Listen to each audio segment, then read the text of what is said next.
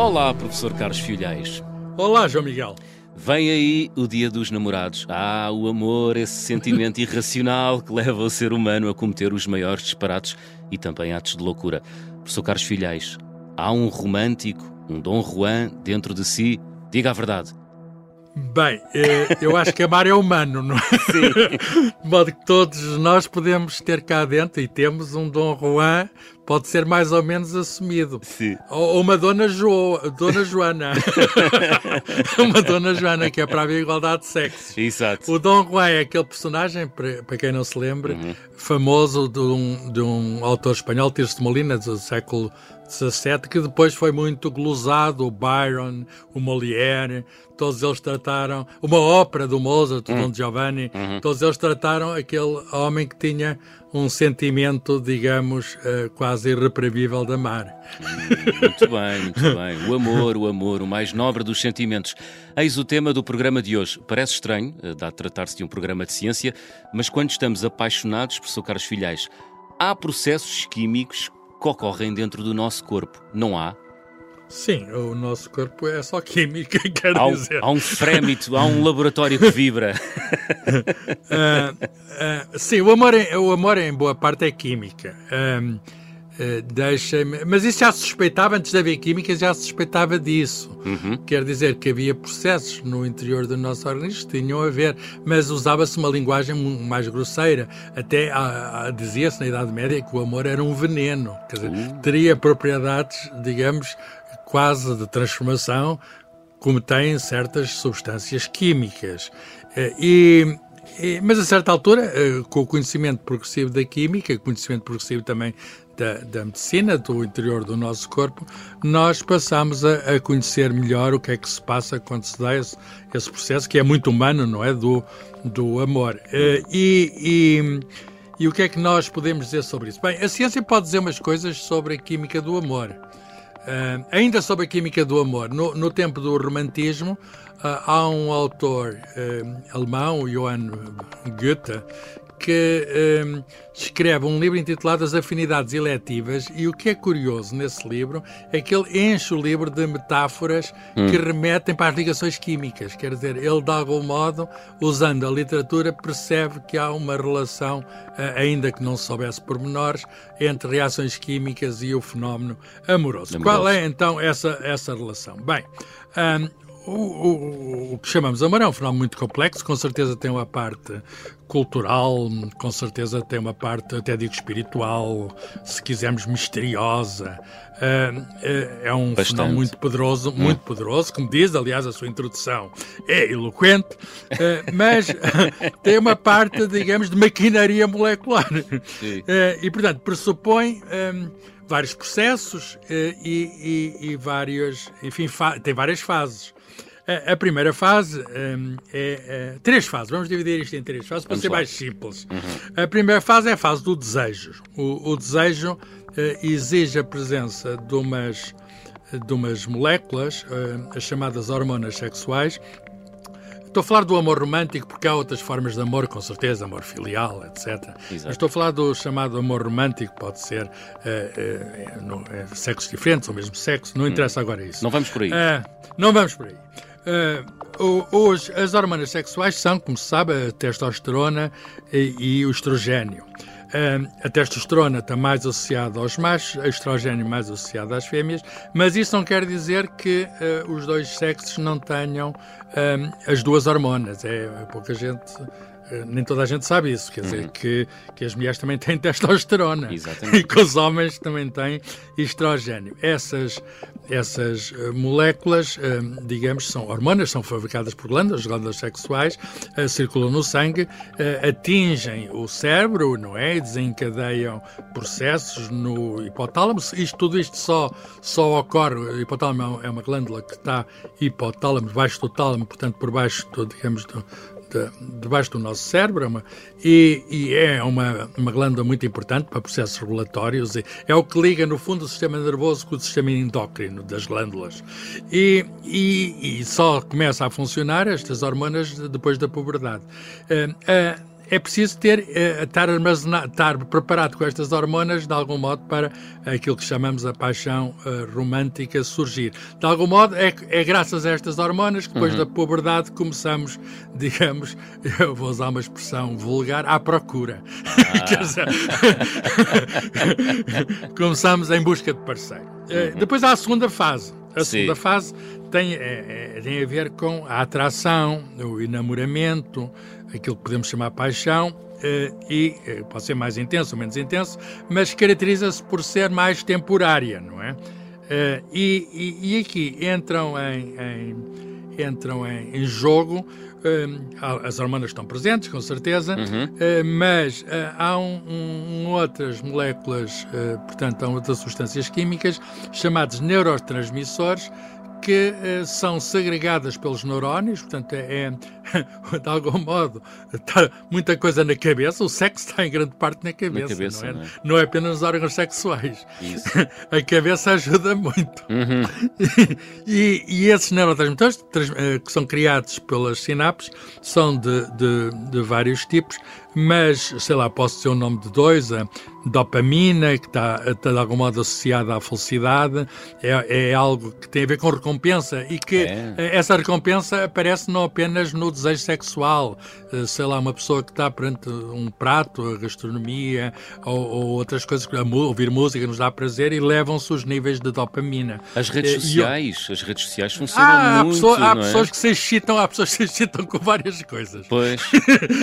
e as redes sociais também ah, são muito excitantes para certas pessoas. Sim, os, uh, os ser... likes, os likes fazem segregar Exa dopamina. Dopamina. E há outra, há outra neurotransmissor que é a serotonina, hum. tem a ver com o humor, a falta de serotonina conduz à depressão, etc. Ah, já agora lembro que há um romance de um escritor moderno francês, o Michel Houellebecq, que intitula precisamente Serotonina.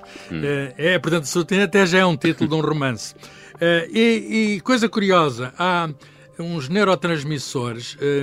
Um deles tem um título assim um bocado um bocado mais elaborado, a ver uhum. se eu uhum. pronuncio bem, feniletinamina, Ui. que é, digamos, um neurotransmissor mais especial porque regula os outros, quer dizer, faz aumentar a dopamina. Ah. E é esse que é uma espécie, vou usar a palavra inglesa, um trigger.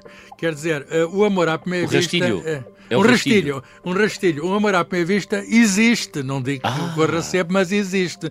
Porque aumenta de dispara a feniletamina que vai dar a dopamina. Isto é uma coisa muito curiosa, quer dizer, esta, esta possibilidade de uma pessoa, de repente, por qualquer motivo, não é? Uhum. Porque é muito discutível porque é que isto vai, até cientificamente, porque é que isto vai aumentar. Há quem, tem-se estudado muito bem a questão das feromonas, portanto, a excitação não ser apenas visual, mas ser também uma excitação olfativa e, e, com certeza há excitações estáticas, há excitações de todo tipo. O que é certo é que a feniletinamina manda uh, a dopamina subir, uhum. subir e nós ficamos, vou usar uma palavra mais uma vez comum para toda a gente perceber, ficamos meio malucados. Portanto, é, é, é responsável por aquela obsessão, até a, a, conduz à falta de apetite, à falta de sono. Ah. Digamos, quem é que não passou já por isso, haver uma fase em que uma pessoa está, de algum modo, inebriado, porque, porque é uma palavra que se pode usar, digamos, os, estamos apoderados por uma fixação, etc. Muito claro bem. que isto não pode durar sempre e não dura. E, e então entramos na terceira fase. A terceira fase é uma fase de ligação. Hum. É evidente, as coisas têm de serenar, não é? Se não se, não serenassem, não, não, não podíamos continuar neste estado excitado. Morremos à fome. E, o, e o, exatamente. E o próprio organismo encarrega-se, encarrega-se, tem mecanismos. E então, o que é que se quer dizer, do ponto de vista químico, é que entram em, em, em jogo novas hormonas. E há duas hormonas que são agora importantes, que são segregadas pelo tal hipotálamo que eu já falei, que são uh, oxitocina e a vasopressina. A oxitocina chamam-lhe um, a molécula. Um, ou, ou uh, é um neurotransmissor que também é uma proteína, já uhum. agora, terminologia química, do carinho. Quer dizer, tem a ver com envolvimento, mas já não é aquele envolvimento digamos, de, é, é, tem a ver mais com uma permanência, é, com uma estabilidade, já não é bem aquela eh, fixação Sim. quase que obsessiva. E a, vaso, a vasopressina tem a ver que, com o tamanho dos, com a pressão arterial, com a pressão sanguínea uhum. e eh, associa estudos, estudos mais ou menos recentes, associam à fidelidade. É coisa muito interessante porque há explicações até bioquímicas Sim. para a monogamia, pelo menos durante um tempo, tempo prolongado, uhum. o, o, e, há, e há experiências com animais, etc., que tentam identificar, digamos, a presença ou ausência dessa, dessa substância. Portanto, e, e, é por essa razão que se fala da, da, da fidelidade, da molécula da fidelidade, de algum modo. Portanto, estamos aqui perante um processo uh, químico, não é? Uh, não há nada de irracional e de esotérico, mas, professor, quando estamos uh, apaixonados e em atividade amorosa, o nosso cérebro também reage, não é? Induzindo em nós aquele fogo que arde sem se ver, como escreveu uh, Luís Vaz de Camões. Pois, o que é que o, acontece o, no nosso cérebro? Também há transformações. O, claro, claro. Hum. O, o Luís de Camões não sabia muito de química Sabia umas coisas de botânica, que é muito interessante, aquilo está cheio de... Sabia de astronomia também. Portanto, o Luís de Camões tem a ver, de algum modo, com a ciência. Se procurarem até nos Lusíadas, eh, várias referências a aspectos da ciência, naturalmente Sim. a ciência da época. Uh, aliás, é, é, muito curioso, há uma ligação interessante dele à ciência, uhum. porque uh, ele escreve primeiro, os versos publicados em em, em, em impressos uhum. uh, por ele. Não foram os Lusíadas, que são de 1562, mas há uns anos antes, em 1563, quando ele estava em Goa, ele faz a introdução em verso de um livro famoso de ciências, o Colóquio dos Simples, do médico Garcia da Horta, que devia lá estar em Goa, era amigo, de, que devia não, que estava lá em Goa, que era amigo dele e lhe forneceu, digamos, um, um, um, um prefácio poético. Eh, e, portanto, o Camões sabia a toda, para dizer isto de uma maneira. E, portanto, com certeza, um homem sabia também que teve saber. as suas paixões, Sim. o fogo que arde sem se ver, hum. é verdade.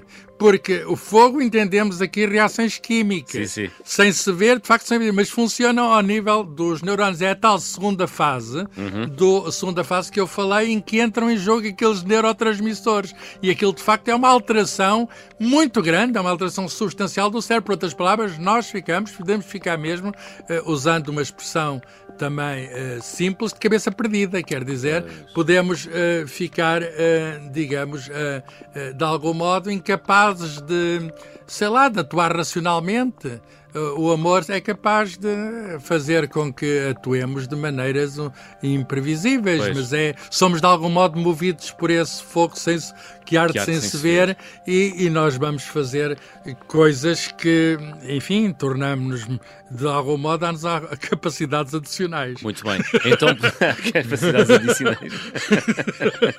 então, podemos concluir que o amor é um sentimento que tem origem em processos químicos capazes de realizar transformações biológicas. É só isso, professor? Ou há mais? Eh, bem, eh, sim, os processos químicos, no fundo, são, são os responsáveis pelas transformações biológicas, quer dizer, a biologia está baseada na química, sabemos uhum. hoje isso. Agora, eh, para ser verdadeiro, eh, uma pessoa tem de reconhecer que o amor eh, não, não, não pode, é um fenómeno que é também cultural e social. E, portanto, nós não podemos dizer que a química, que a química ou a ciência em geral, ou as ciências exatas e naturais em geral, que explica o fenómeno amoroso. Quer dizer, não podemos encapsular qualquer fenómeno humano, e este é um dos fenómenos humanos mais poderosos e hum. mais envolventes, hum. não podemos encapsular pela ciência. Portanto, eu uh, tenho de reconhecer que um cientista por muitas coisas que possa dizer sobre o humor e diz, está longe de poder capturar o fenómeno em toda a sua amplitude. E os cientistas hum, reconhecem isso. Os cientistas metem-se, têm de se meter nas suas tamanquinhas e sabem que há coisas que lhes escapam. Quer dizer que a ciência pode muita coisa, mas a ciência não pode tudo. Quando amamos alguém, há com certeza esses processos químicos que estivemos a falar, mas há, de algum modo, hum, fenómenos que têm a ver com, os, com, toda a história cultural, quer dizer, houve antes de nós o Romeu e Julieta. Há muita subjetividade. Houve o Tristão e Isolda, uhum. houve o, aqueles mitos todos do, do Eros ou do Cupido, que disparava as setas, e tudo isso, de algum modo, faz parte da nossa cultura.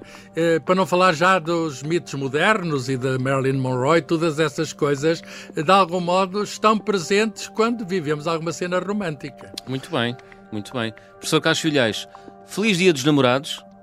Muito bem, namorem bem, pá, que faz bem à saúde. diz que sim, diz que sim. Bom, já é sabe, ouvinte.observador.pt é o endereço de e-mail para onde pode enviar as suas perguntas e sugestões. Professor, até para a semana. Até para a semana, João Miguel. Deus.